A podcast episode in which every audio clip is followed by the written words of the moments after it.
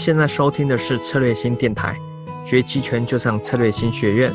本期音频我们邀请到了林玉正老师，他在台湾有交易期权二十多年，非常有这个交易的经验，在期权上的理解，在实战上应用也是非常的深入。那本期一样是他会带来关于波动率，哦，这几期都在讲波动率，只是因为这个比较特别。如果了解更多，你会更理解期权是在交易什么。那么来听一听他。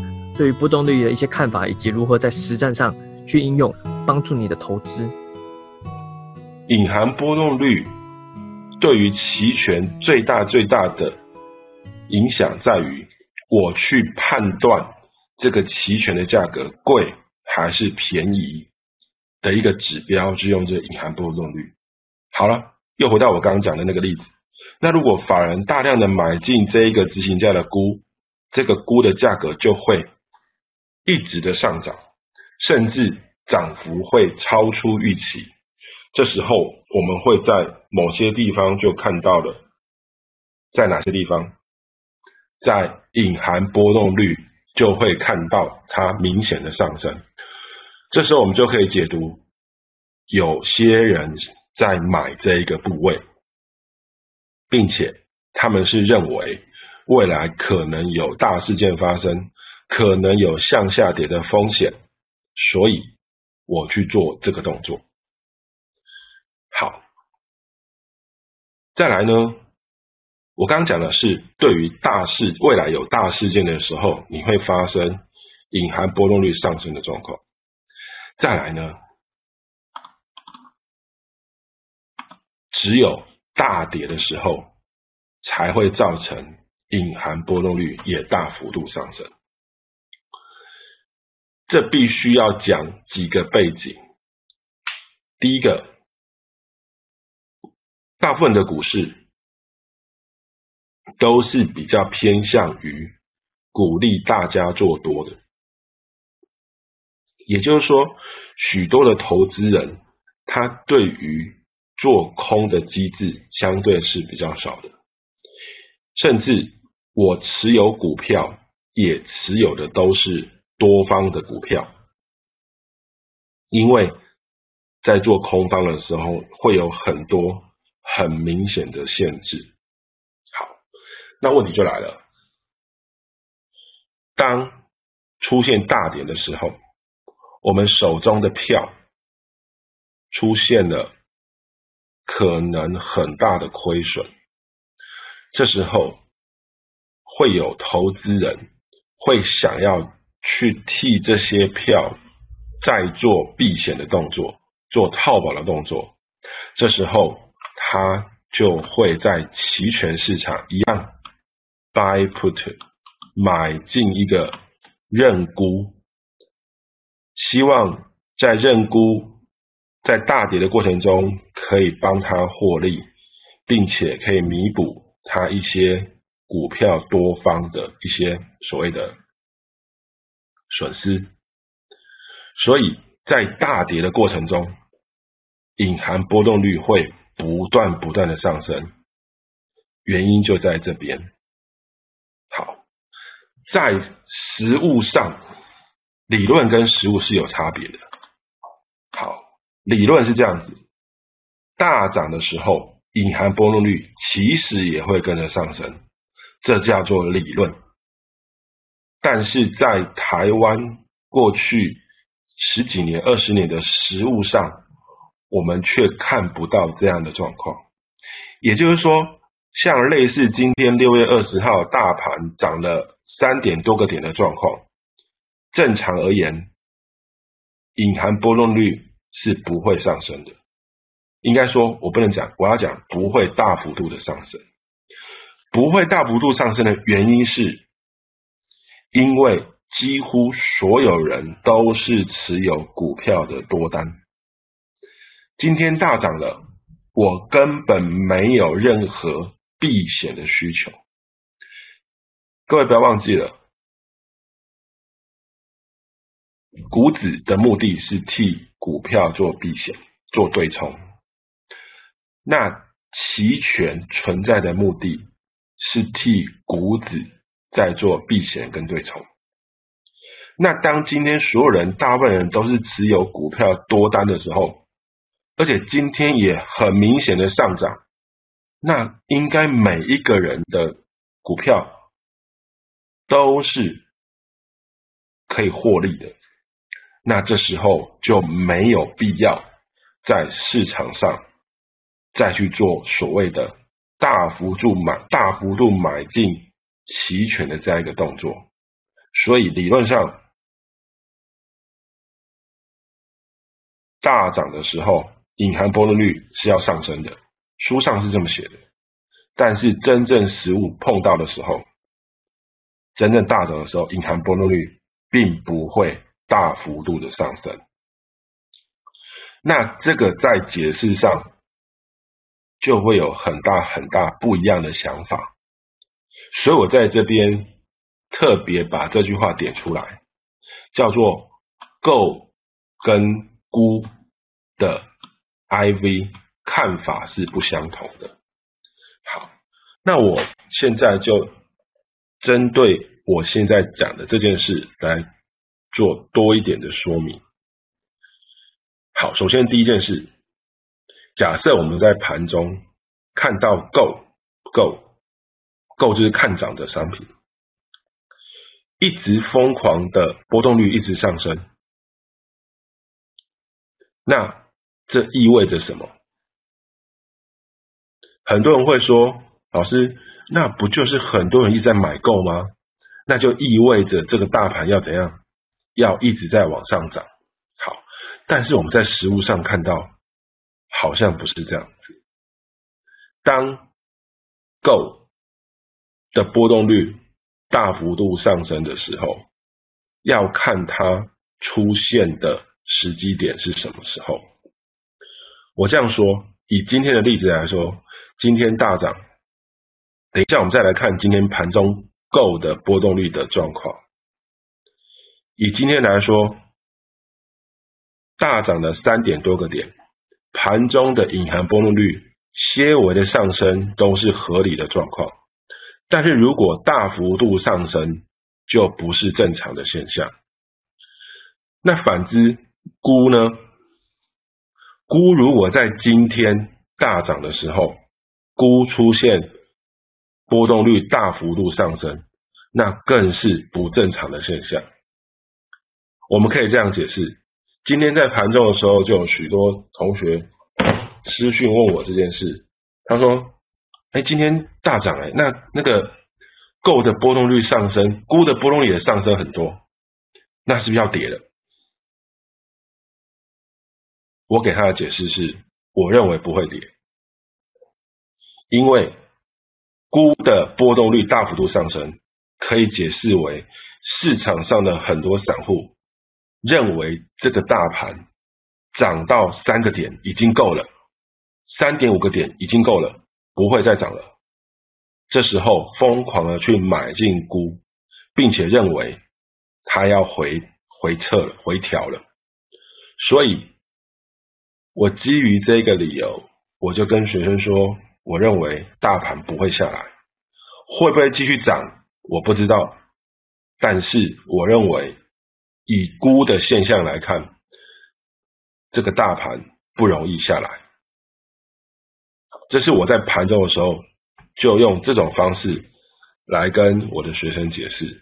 好，来，我们就来根据我刚刚讲的东西来解释我刚刚讲这个现象。因为市场上很多人都持有股票多单，当今天大涨的时候。够理应波动率稍微上升一点点，因为大家会去抢着买够，所以够的波动率上升是合理的。但是它不会上升非常非常多，如果上升非常非常多，就是我们另外一个下单的机会，这个等一下再说。好，但是今天的盘势是向上，而且很强势的往上涨。但是今天估的波动率上升就是不合理的现象。那不合理现象我们刚刚解释过，就称为它是所谓的一群散户，他们认为这个大盘已经涨够了，他去买估，想要让等一下大盘回调的时候能够做一些获利的动作。那换言之，今天如果是大跌呢，会有什么现象？大跌的前兆就是估的波动率会一直上升，因为法人大户在这时候去买进了估来避险。我刚刚讲了，明明估今天波动率也上升。那好几天前的大跌，估波动率也上升，为什么你对于估的波动率上升，你居然可以有两个不同的解读呢？好，这是基于人性在操作面上的一些想法。大部分的法人是这样操作的，一直涨我就一直追，一直涨一直追。但是大部分人的散户韭菜是怎么做的？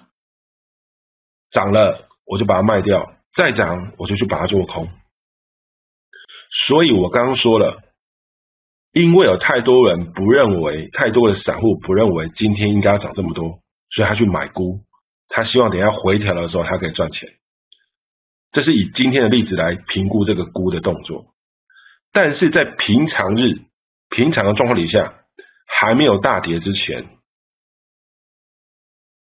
这些散户、这些韭菜通常做的动作都是买够，而不是买估。这个可以，这个可以从过去一年的资料里面看到，五零 ETF 的 GO 的隐含波动率，在过去一年常常都可以看到比估还要高，甚至高两个点，高三个点。可是这个在其他地区，其他像韩国啊、像美国啊，或是像台湾呢，我们所看到的期权的报价里面的隐含波动率，却呈现不一样的状况。大部分呢是估都要比购来的高两到三个点，但是在内地市场却常常可以看到购。比估高两到三个点，那这个就可以显现一件事，显现什么事呢？显现内地人对于五零 ETF 做单的倾向都是往买够的地方去，所以在平常的状况底下，他不会去买估，那会去买估的人，通常都是机构法人。比较多，所以我才会在这种解读上会有不一样的意义。好，所以单单是购跟估的波动率的上升与下降，在不同的情境之下，我对大盘有不同的解读。那刚刚我有稍微跟大家有说一点点说明，那。之后呢，我可以再针对我刚讲的这个东西，可以再更深入的说明。好，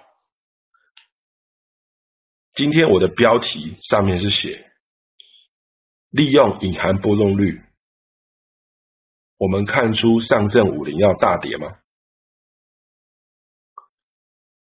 这几天陆续有好几个学生看到这样标题，都非常紧张。而且都私信给我，一直问我说：“老师，这样代表我是不是要卖？我是不是要把它卖掉？那个够？”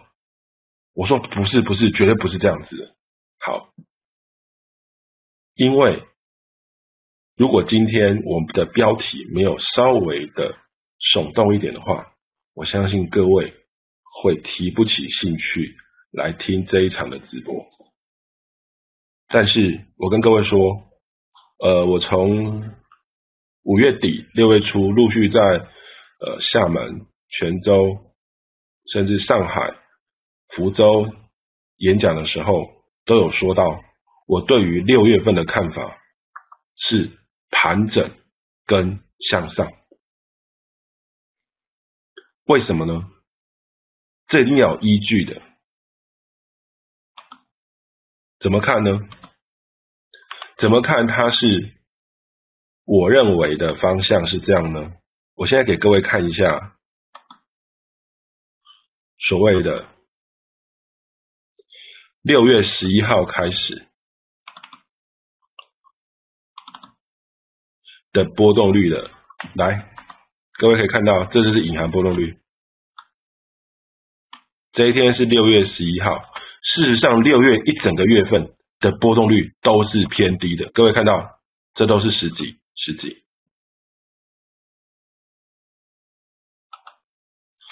这是六月十二号，各位看到估的波动率二十，购的波动率也在二十。六月十三，估的波动率在十九，购的波动率在十九。好，这是六月十四，估的波动率十九，购的波动率十九。这是我们用那个呃永春的软体去去抓的。那六月十七呢？波动率多少？十八，波动率十八。好，再看十八号，波动率十八，甚至有十七了。十七、十八，好，你会发现，我一直给各位看的这几天波动率在做什么？波动率都在往下降，波动率都在往下降。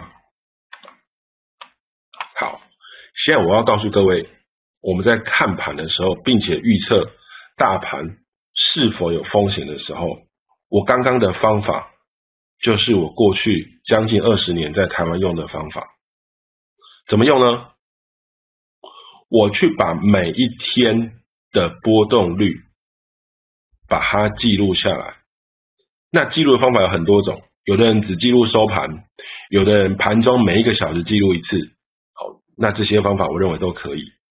那把这些波动率呢，每天呢都详实的记录下来之后，你可以画一个曲线图。如果你看到过去这段时间波动率是缓步的下降，那我可以跟你说，大盘的方向是。盘整或者是向上的几率是大的。那如果各位看到过去这一段时间波动率是持平的，那我也可以跟你说，大盘的方向是盘整或是向上的几率是高的。那如果如果今天过去几天的波动率是上升的。上升的，那这时候大盘的方向就只有一个方向，就是会大跌。我都会用这样的方式来看大盘。那其实我给各位看的，从五月底到现在六月初，呃六月二十号，所谓波动率的趋势是偏向哪一个呢？是偏向这一个。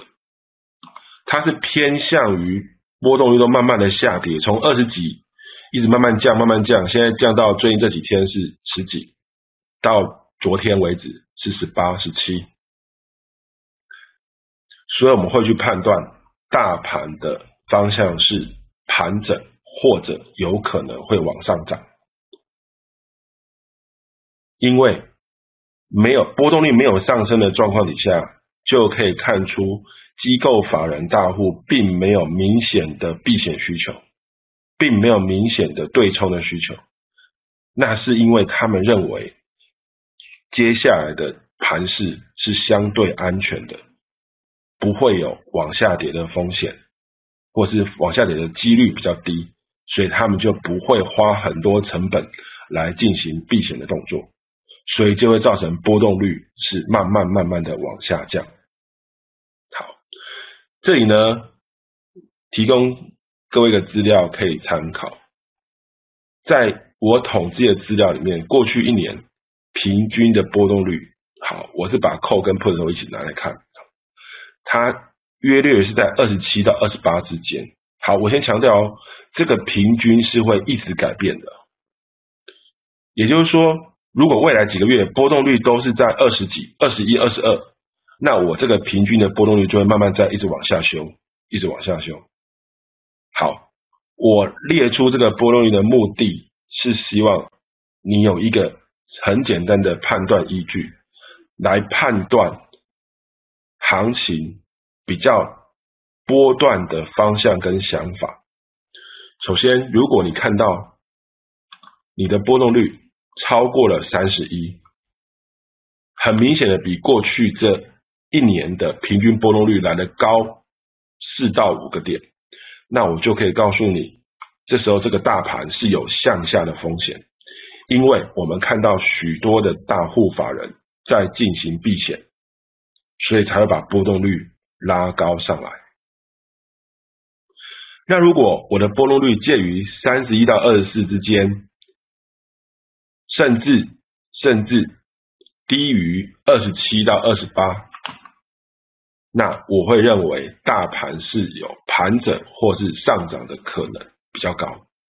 那如果隐含波动率小于二十四，就是隐含波动率非常非常小，那盘整或上涨的几率是很大的。那借我刚刚跟你讲的。六月十一号、六月十二号，乃至到最近这几天，各位看到的隐含波动率都约略在十九、十八，明显的都比二十四来的低，所以我就会认为上证五零在这几天盘整或上涨的几率是比较大的。到什么时候呢？到六月的结算，六月结算是下礼拜三，六月二十六号。所以我们在所谓的看波动率的时候，是间接的可以去预测所谓大盘的方向。好，各位不要小看这个，这个对于我们在做策略上就会非常非常的容易，因为我只要知道哪一个方向出现的几率低，那这时候。我的操作策略就可以非常的明显而简单。好，这个是所谓的我们怎么样去用所谓的隐含波动率来去预测所谓上证五零的方向。